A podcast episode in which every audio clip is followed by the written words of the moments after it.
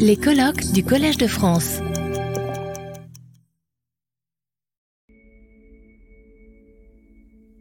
Merci beaucoup et merci à Antoine Lilti pour son invitation. Euh, alors, comme ça a été mentionné tout à l'heure, les, hommes des Lumières héritent euh, de l'humanisme de la Renaissance, une certaine, conception euh, d'eux-mêmes et de, et de l'histoire, et notamment une conception très négative du Moyen Âge, enfin globalement très négative du Moyen Âge. Euh, on peut citer Voltaire qui évoquait à propos du Moyen Âge ces temps tristes, ces tristes temps euh, dans, dans, son essai sur les mœurs et l'esprit des nations, euh, ces siècles d'ignorance, ou qui envisageait au XIIIe siècle le passage d'une ignorance sauvage à une ignorance scolastique. On peut citer également David Hume, qui, euh, dans son histoire d'Angleterre, euh, concède que à peine quelques rayons de sens commun pouvaient quelquefois percer les nuages épais de l'ignorance, ou ce qui était encore pis que l'ignorance, pis que l'ignorance, les illusions de la science pervertie qui, semblables à des vapeurs grossières, obscurcissaient le soleil et enveloppaient la nature. Dans le Léviathan, Thomas Hobbes parle d'un règne de l'obscurité à propos du Moyen Âge. Et pourtant, les, premiers, euh, les précurseurs, disons, de la, pensée juive moderne, les premiers, hommes des Lumières juives, ce qu'on appelle la Haskalah, euh, avaient au contraire un rapport très, euh, une image très positive du Moyen Âge, ou en tout cas d'un certain, d'un certain Moyen Âge. Et donc ce point a été, euh, a été remarqué notamment par un historien de la pensée juive, Amos Funkenstein, qui a euh, énoncé un certain nombre d'hypothèses pour expliquer ce, cette singularité euh, des lumières juives modernes dans leur rapport, euh, dans leur rapport au temps obscur euh, du Moyen Âge. Euh, je voudrais ici essayer de proposer certains compléments et certaines hypothèses qui n'ont pas été envisagées par Funkenstein pour expliquer cette, cette singularité. Alors, très brièvement, je voudrais illustrer euh, ce, rapport très, positif, des, penseurs juifs modernes au Moyen Âge à, travers quelques, exemples qui ne euh, sont pas exhaustifs. Euh, on peut citer Isaac Alevi Stanov, qui a vécu entre 1730 et 1803, qui a écrit un commentaire sur le Kuzari de Yehuda Alevi, donc un grand texte andalou, sur le guide des égarés de Maïmonide, sur euh, le livre des principes de Joseph Albo. On peut citer euh, également le fait que Moïse Mendelssohn, sur lequel je reviendrai tout à l'heure, euh, écrit un commentaire sur la terminologie, logique de Maïmonide, ce qui peut paraître étonnant en plein XVIIIe siècle, de revenir à la logique aristotélicienne précisément. Mendel Levin, un autre auteur du, 18e siècle, du 19e siècle, pardon, enfin la croisée du 18e et du 19e, écrit une paraphrase hébraïque du guide des égarés, donc avec l'ambition de le populariser davantage que euh, ce que permettait la traduction euh, euh, de Salomon Munk, de Salomon Ibn Tibon, pardon, qui a été mentionné tout à l'heure. Salomon Maimon a précisément réalisé à la fin du euh, XVIIIe siècle un commentaire sur le guide des égarés et il a lui-même adopté le nom de euh, Maïmonide euh, pour, lui-même. Par la suite, la Wissenschaft des Studentums, qui a été, également évoqué, va chercher à mettre en avant ce rationalisme juif médiéval. on a évoqué Emmanuel Tixier du Ménil a, évoqué euh, Heinrich Gretz et son histoire euh, des Juifs euh, et la manière dont il a joué un rôle important dans la construction d'une certaine idée ou d'un certain mythe euh, andalou. Euh, on peut remarquer qu'il utilise le terme même de Aufklärung appliqué à certains euh, contextes juifs médiévaux. Les Tolédans avaient plus de goût pour la science et la poésie que pour le Talmud. Ils préféraient la philosophie, menaient une réflexion approfondie sur la religion et défendaient la foi contre le doute. Ils étaient plus éclairés,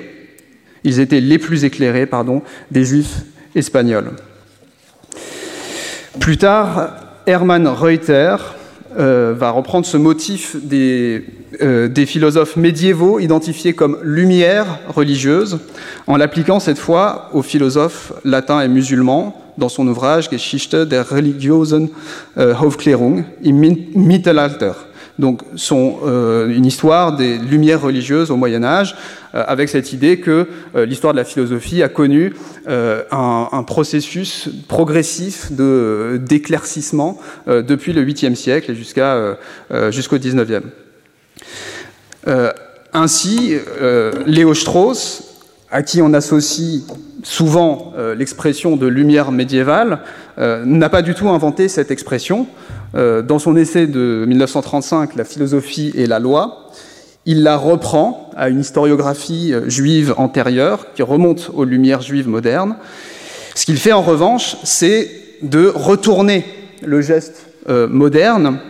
qui consistait à chercher dans le Moyen Âge un précédent ou une anticipation des lumières modernes euh, il s'agit au contraire, pour Strauss, de puiser dans le Moyen Âge d'autres lumières qui permettent de cerner les limites et les préjugés des lumières modernes. En particulier leur abandon du souci de la fin de l'homme, qui est, selon Strauss, au cœur de l'interprétation médiévale et particulièrement maïmonidienne de la loi divine. Donc voilà quelques, exemples euh, pour illustrer ce rapport particulièrement, singulièrement positif euh, euh, des penseurs juifs modernes au Moyen Âge. Euh, je vais évoquer les cinq raisons que Funkenstein liste pour justifier cette, cette exception, disons, de, des Lumières juives. Alors, première raison, ce qu'il appelle la légitimation, le fait que les masculimes, les penseurs de la Haskalah, les hommes de la Haskalah, perçoivent une proximité entre leur propre entreprise et celle des Lumières médiévales, à savoir euh, le fait de chercher à introduire parmi les juifs l'apprentissage des sciences non juives. Euh, la deuxième raison, c'est la compensation, euh, le fait que les masculimes ont intériorisé un sentiment d'infériorité de la culture juive vis-à-vis -vis de la culture majoritaire. Et pour eux, le rationalisme juif médiéval vient constituer la preuve de la présence de productions juives qui permettent de rivaliser avec celles de l'Europe chrétienne. Troisième raison qu'il appelle symbolique, euh, les masculines considèrent la philosophie médiévale comme une sorte de préfiguration de leur propre époque,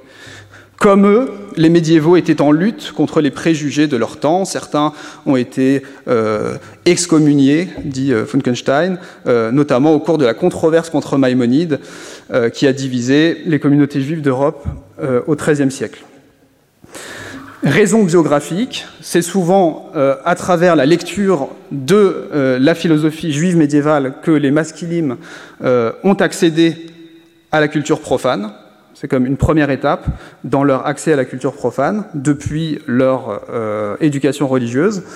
Et puis enfin, dernier point qui, selon Funkenstein, est le plus important, euh, la pédagogie, le fait que les masculines considéraient que les ouvrages de philosophie euh, médiévale restaient pertinents en leur temps ce qui est illustré par euh, le commentaire euh, de Mendelssohn euh, à la terminologie, logique de Maïmonide, sur lequel je reviens tout de suite. Alors, donc, premièrement, je voudrais donc apporter un complément concernant cette, cette idée de légitimation.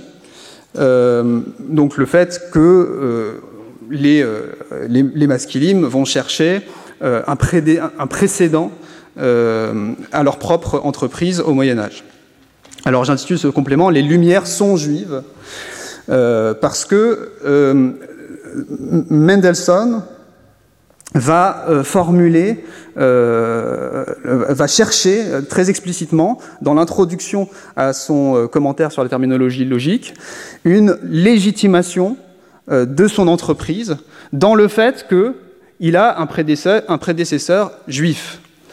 Euh, alors, il avertit son, lecteur. C'est un, texte euh, relativement,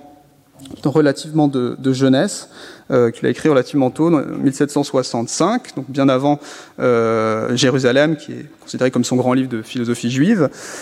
le texte est écrit en hébreu. si, tu, si tu dis en ton cœur, cet art, la logique,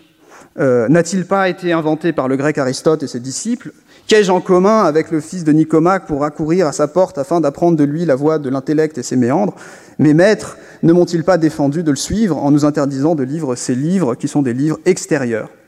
qui séduisent le cœur par des raisonnements inventés et des doctrines mensongères? Sache bien, mon ami,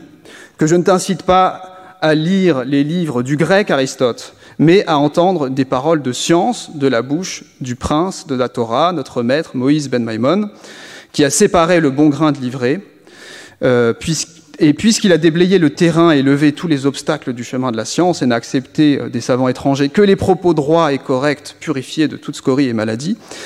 il convient de s'appuyer sur ce maître et de suivre ses pas. Il n'y a pas lieu de craindre le fil étendu sur la voie de la science humaine dès lors que nous savons que le cœur de ce sage était intègre auprès de son Dieu, qu'il était attaché à sa Torah et ses commandements. Donc le filtre maïmonidien déshellénise en quelque sorte et judaïse la science euh, la logique n'étant que la première des sciences. Ce qui est assez étonnant dans cette, euh, euh, cette, cette, rhétorique qui est employée par, par Mendelssohn, c'est que précisément Maïmonide avait au contraire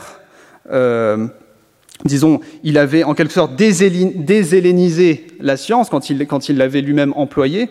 mais ce n'était pas pour la judaïser, c'était précisément pour l'anonymiser ou pour l'universaliser. Euh, dans, son, dans, un de ses, un de ses textes importants, euh, qui est euh, ce qu'on appelle le traité des huit chapitres, il justifie le fait qu'il va commenter un traité de la Mishnah, donc un, passage, disons, du Talmud, qui va le commenter en se référant aux philosophes grecs, euh, par un énoncé proverbial écoute la vérité de quiconque l'a dite. C'est-à-dire, peu importe de savoir si c'est un juif, un grec, un, euh, arabe qui a énoncé la chose, ce qui importe, c'est le contenu, euh, c'est pas l'identité de, de l'auteur. Plus tard, les disciples de Maïmonide vont développer, donc dans le contexte de la controverse sur la philosophie au XIIIe siècle que j'ai mentionné, euh, qui fait suite à la diffusion de la traduction du guide des perplexes en hébreu. Euh, et qui a constitué une sorte de choc euh, auprès des juifs d'Europe qui n'étaient pas familiarisés avec la, philosophie. donc les, les, disciples de Maïmonide vont, pour certains, développer une stratégie qu'on peut, qualifier de mythe du larcin des Grecs, qui consiste euh, à euh, expliquer que la, science est en fait euh, originaire d'Israël, qu'elle a ensuite été en quelque sorte volée par les Grecs, et que le fait de faire de la science aujourd'hui revient à se réapproprier ce qui était, ce qui appartenait avant en propre à Israël. Donc on comprend qu'il s'agit euh, par, cette, euh, par cette rhétorique, euh, dont vous avez une illustration ici, on comprend que par cette rhétorique, il s'agit de lutter contre une résistance qui pourrait être exprimée contre le fait de se référer à des savoirs, des savoirs non juifs. Euh, et j'aurais tendance à dire que Mendelssohn radicalise cette, euh, cette rhétorique, euh, paradoxalement, au XVIIIe siècle, en en, faisant un argument d'autorité cette fois-ci. les disciples de Maïmonide, comme ici Lévi Ben Avraham, se contentent de, de dire en fait la science, elle nous appartient en ce sens qu'elle appartient à Israël et on pourrait penser que Israël, c'est le nom de l'universel ici. Euh, Mendelssohn vient dire la science a un nom, c'est Maïmonide. Et Maïmonide, c'est une autorité pour nous. Donc c'est très, très, étonnant euh, de voir euh, un homme des, Lumières du XVIIIe siècle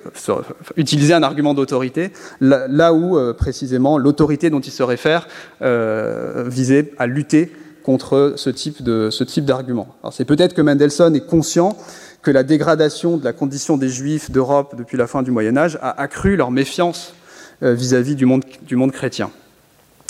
Donc voilà, alors ça c'est un premier point. Euh, le deuxième point, c'est une, une, question qui euh, est laissée en suspens par, par, par Funkenstein et qui concerne la question de savoir si les médiévaux étaient des lumières au sens où les lumières modernes l'entendent. C'est-à-dire, est-ce qu'il y a une autre similitude entre euh, les penseurs des deux, époques que leur commune valorisation de la recherche de la vérité. Euh, la question la plus, euh, la plus difficile, disons, c'est la question de savoir si les médiévaux, comme les modernes, étaient engagés dans un projet qu'on peut appeler un projet d'éducation populaire. la difficulté qui se pose, c'est que précisément les philosophes médiévaux dont se réclament les lumières modernes, les lumières juives modernes, sont des, sont des philosophes qui partagent tous une anthropologie extrêmement élitiste qui va insister sur la distinction entre l'élite intellectuelle et euh, la masse. Euh, ils héritent euh, de, de, la conception platonicienne du naturel philosophe qui veut que bah, soit on est philosophe de naissance ou par nature, soit on l'est pas, et si on l'est pas, eh ben, c'est définitif. Donc il y a ce grand partage entre l'élite et la masse qu'on va retrouver euh, dans tout le corpus, aussi, bien chez des auteurs euh, musulmans que euh, chez des auteurs juifs. Alors la question qui se pose, c'est où peut-on situer Maïmonide dans un spectre qu'on trouve au sein de la, de la falsafa, autour de la question du rapport entre l'élite et la masse euh, alors, on, a euh, évoqué, Ali Ben Marlouf, ben a évoqué à l'instant euh, différents auteurs et notamment donc une tendance qu'on peut, percevoir chez certains, Ibn Tufail étant peut-être l'exemple le plus le plus frappant, une tendance isolationniste, c'est-à-dire cette idée que pour accéder à la science, il faut se séparer de la société. Ibn Bajjah, avec son régime du solitaire, sa conduite de l'isolé, est une autre illustration de ça. Euh, mais il y a un autre courant au sein de la falsafa, l'aristotélisme arabe, qui euh, qu'on peut qualifier de réaliste ou pragmatique, qui au contraire considère que le philosophe vit euh, en société et il doit par conséquent prendre en compte cet élément-là. Et c'est dans, ce, dans cette tendance, dans cette optique, que va se développer une certaine conception de la religion, de la loi divine, comme précisément étant quelque chose qui doit permettre, entre autres, de diffuser euh, les euh, savoirs, euh, les vérités métaphysiques au sein, au sein de, de, la communauté des hommes, même y compris auprès de ceux qui sont incapables de, de philosopher. Alors, on peut, on peut dire que, et j'aurais tendance à dire que Maïmonide appartient plutôt euh, au, euh, euh, courant, disons, pragmatique, au, réaliste, et qu'il est, même particulièrement, se caractérise particulièrement par, son entreprise de vouloir populariser, populariser la science, même si on trouve évidemment dans le guide des égarés une répétition de cette anthropologie élitiste dont, dont je parlais à l'instant. Alors, on peut mentionner euh, la différence euh, qu'on peut euh, voir entre Maïmonide et Averroès sur la question de savoir s'il faut enseigner l'incorporalité de Dieu à tout le monde ou pas. Maïmonide dit dans un chapitre du guide qu'il faut l'enseigner, y compris aux enfants et aux femmes et aux hommes simples et à ceux qui manquent de, de dispositions naturelles la vérité pour tous. Euh, Averroès, quant à lui, euh, énonce qu'il euh, ne faut pas euh, insister sur l'incorporéité de Dieu à proprement parler, mais dire à ceux qui viendraient demander, mais finalement, qu'est Dieu Ceux parmi le peuple qui demanderaient qu'est Dieu, que c'est la lumière, comme le dit le Coran, parce que cette métaphore est particulièrement apte à enseigner la, la, nature de Dieu auprès de ceux qui ne sont pas capables de concevoir un être qui n'aurait pas de corps. Euh, ce, ce, projet de pédagogie ou d'éducation de, populaire, on peut le trouver amplifié justement chez les disciples de Maïmonide dans le contexte du XIIIe siècle que j'évoquais tout à l'heure, où euh, les, euh, les, philosophes maïmonidiens sont confrontés à une vive opposition au fait même de faire de la philosophie dans le monde, dans le monde latin. donc je rappelle brièvement le contexte. La traduction du guide des égarés en hébreu au début du XIIIe siècle euh, va se diffuser assez, euh, assez rapidement, euh, disons, dans le sud de la France et en Espagne et en Italie. Et des juifs qui n'étaient pas du tout accoutumés à la philosophie, qui n'étaient pas arabophones, vont éprouver le choc de la rencontre avec la philosophie. C'est une espèce d'inversion du projet du guide des perplexes. Il s'agit dans le guide de faire sortir de la perplexité face à la contradiction qu'on peut percevoir entre la science et la Torah, ben là, la traduction du guide va en quelque sorte susciter la perplexité. Et donc, pour répondre à cette perplexité, les disciples de Maïmonide vont écrire des textes qui visent à populariser la philosophie, à la faire connaître. Ils vont traduire beaucoup de textes euh, philosophiques en hébreu, notamment les commentaires euh, d'Averroès, mais ils vont aussi écrire des encyclopédies philosophiques, des espèces de manuels de philosophie. Euh, et donc ils le font tout en reprenant à leur compte l'élitisme que je mentionnais tout à l'heure. donc il y a une espèce de contradiction, de tension très forte chez eux, dont on peut trouver une illustration euh, chez un auteur euh, dont j'ai proposé une traduction il y a quelques années, euh, qui s'appelle Shemtov Falakera, qui a vécu au XIIIe siècle, et qui donc fait vraiment partie de ce mouvement de popularisation de la philosophie, et qui écrit un petit, un petit texte qui s'appelle L'Épître de la controverse, qui met en scène une conversion à la philosophie de quelqu'un qui est opposé initialement euh, à l'idée même de faire de la philosophie. Donc il y a un pieux et un sage qui discutent ensemble, euh, et le, sage, euh, donc c'est-à-dire celui qui considère que pour comprendre la Torah il faut faire de la philosophie, va convaincre par toute une argumentation le pieux que en fait la philosophie n'est pas du tout l'hérésie qu'il pense au départ. alors ce ce qu'on va trouver euh, euh, dans, le texte, c'est de nombreuses affirmations de l'élitisme que je mentionnais tout à l'heure. Tout le monde n'est pas capable d'accéder à ces matières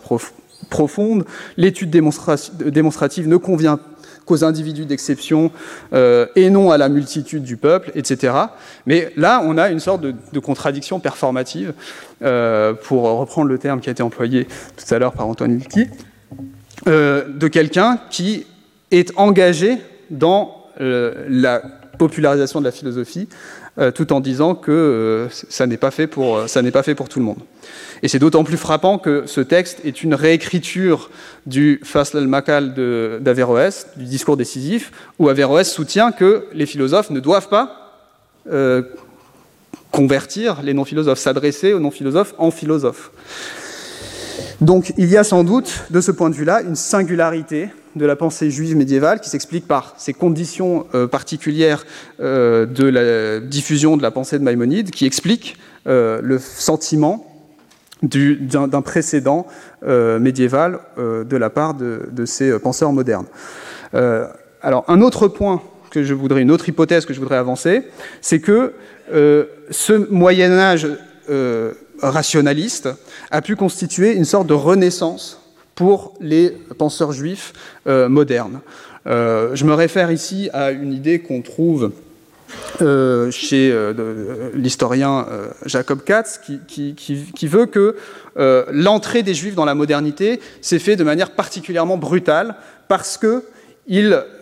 constituaient jusqu'au XVIIIe siècle ce qu'il appelle une société particulièrement traditionnelle qui n'avait pas connu un processus préalable de sécularisation. Euh, qu'on peut euh, donc, euh, situer, disons, à la Renaissance. Bon, certains collègues travaillent précisément sur le fait que, je pense à Alessandro Guetta qui travaille sur la participation d'une élite juive intellectuelle à la Renaissance italienne, mais ça reste quelque chose de très marginal et qui n'a pas profondément transformé euh, le judaïsme de manière, de manière globale. Donc les juifs sont rentrés de manière brutale dans la modernité et on pourrait euh, donc euh, considérer que le passage par la philosophie médiévale constitue une espèce de transition vers, le, vers la modernité, vers, la, vers, la vers un monde sécularisé. Alors même que l'Antiquité euh, qui, est euh, euh, réhabilitée, disons, par, la Renaissance, constitue précisément pour les Juifs ce avec quoi il s'agit de rompre, en tout cas pour ces Juifs engagés dans la pensée européenne moderne, puisque l'Antiquité des Juifs, c'est le Talmud. Or, le, Talmud, c'est la tradition qui reste la tradition euh, vivante euh, pour les juifs. C'est la, référence qui euh, est restée permanente au fil des siècles au sein des communautés juives à travers une tradition, une tradition d'études. Et pour beaucoup de, de il a précisément été question, avec l'entrée dans la modernité, de rompre avec cette antiquité-là. je me réfère ici à, à, l'autobiographie de Salomon, euh, Maimon, euh, que j'ai mentionné tout à l'heure, qui est un philosophe euh, philosophe kantien, alors qu'il a une, une, vie tout à fait, tout à fait euh, extraordinaire, puisqu'il est, il est né euh, en Lituanie, enfin, il, a, il a grandi dans, un, dans, un dans une forme de judaïsme très très euh, traditionnelle et très éloignée euh, des sciences profanes, et puis donc par l'intermédiaire de la découverte de la philosophie médiévale, il a progressivement quitté ce monde pour devenir euh, un disciple de Kant, euh, reconnu euh, par, Kant lui-même comme étant un de ses plus grands interprètes, en passant par l'intermédiaire de la Aufklärung ou de la Scala du cercle de, de Mendelssohn à Berlin. Et donc on a vraiment un parcours en plusieurs étapes qui part de l'éducation traditionnelle par le Talmud pour arriver à la philosophie kantienne en passant par la philosophie médiévale euh, maïmonide, dont Maïmon va reprendre, euh, va reprendre le nom, euh, et, sur lequel il va écrire un commentaire, et en passant par le cercle berlinois de, de, Mendelssohn. Dans ce passage, il exprime une, une critique virulente du Talmud et de son manque d'intérêt par différence avec l'histoire, la physique, etc. Donc de ce point de vue-là, le Moyen Âge rationaliste juif a pu constituer une espèce de renaissance au sens d'une étape euh, qui conduirait vers un monde sécularisé. Dernière hypothèse que je voudrais mentionner pour euh, terminer, euh, c'est l'idée que l'on trouve dans une certaine manière de raconter le processus d'émancipation des Juifs, de l'entrée des Juifs dans la modernité à partir du XVIIIe siècle, euh, qui, euh, a été proposé par Anna Arendt, qui a été repris euh, récemment par Bruno Carcenti dans son livre La question juive des modernes, et selon lequel l'émancipation des Juifs a été marquée par un, accent particulier, dis, disons, mis sur l'individu, sur le fait que c'est l'individu qui doit, euh, euh, s'émanciper. Euh, de ce point de vue, on peut citer la, fameuse phrase de Clermont-Tonnerre lors d'un discours à l'Assemblée nationale en 89, il faut tout refuser aux juifs comme nation et tout accorder aux juifs comme individus. donc Arendt, dans un article de jeunesse, L'Aufklärung et la question juive, décrit un processus euh, qui s'est fait en deux temps, processus euh, du rapport de l'Aufklärung aux Juifs ou des Juifs à l'Aufklärung et de l'émancipation euh, des Juifs, qui, explique une singularité de cette émancipation des Juifs et une difficulté de l'émancipation des Juifs au XVIIIe siècle. donc il y a un premier temps, d'après Arendt, qui est représenté par des figures comme Lessing et Mendelssohn, qui va chercher à mettre en avant le, la commune humanité euh, qui transcende les différences religieuses, la raison naturelle. Euh, et de ce point de vue-là, les juifs euh, peuvent prétendre à l'entrée dans, euh, la société euh, générale, dans la culture au même titre que n'importe qui, et peut-être encore plus que n'importe qui, puisque euh, ils sont euh, peut-être les, représentants les plus, euh, typiques de cette humanité générique Euh, qui met de côté euh, les différences, puisqu'il constitue la figure de l'altérité euh, en Europe occidentale. mais il y a un deuxième temps dans l'histoire intellectuelle euh, du XVIIIe, XIXe siècle, qui va être marqué par euh, le romantisme et avant ça euh, des personnalités comme Herder, qui vont au contraire euh, insister sur la nécessaire contribution collective euh, des, euh, des, différents, des peuples, des différentes cultures, différentes civilisations à l'humanité générique. Et c'est là où il y a une, difficulté particulière qui se pose aux juifs, puisque, selon Herder, euh, qui développe un thème qu'on peut retrouver euh, chez d'autres auteurs, y compris des auteurs juifs, précisément la singularité des, juifs et ce qui a permis qu'ils se maintiennent, euh, qu'ils qu qu continuent à exister à travers l'histoire, euh, malgré la destruction du temple, la perte, la perte de la souveraineté, euh, etc. C'est le fait de s'abstraire de l'histoire, de se situer en retrait par rapport à l'histoire, ce qui fait que euh, les juifs deviennent les seuls qui, pour Herder, doivent nier leur identité collective pour pouvoir entrer dans, euh, dans, dans la modernité. Et donc, ils sont les seuls à devoir s'émanciper en tant que juifs, ce qui conduit Arendt à parler d'un saut mortel pour les Juifs, une sorte de saut brutal qui doit les conduire dans un monde nouveau, au péril du monde ancien qu'ils quittent. Et ça nous ramène à, cette figure du, masquille évoquée plus haut, celle de l'individu autodidacte qui s'extirpe de sa condition. Euh, et en ce sens, les pionniers des Lumières juives ont pu trouver un écho dans l'individualisme élitiste des philosophes maïmonidiens que j'ai mentionné tout à l'heure. Je conclus euh, en disant que une euh, particularité de la littérature médiévale dans la tradition juive, et en particulier dans le, euh, corpus rationaliste philosophique, c'est l'émergence de la figure de l'auteur. Euh, les grands textes de la littérature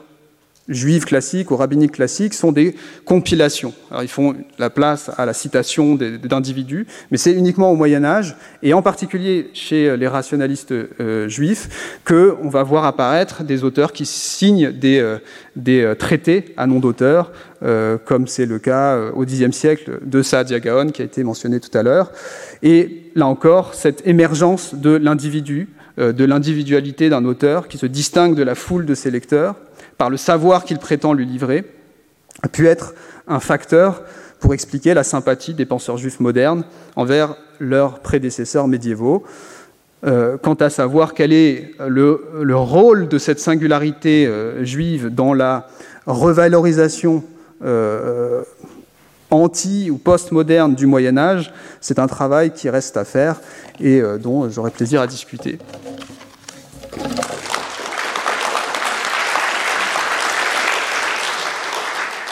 Retrouvez tous les contenus du Collège de France sur www.colège-2-france.fr.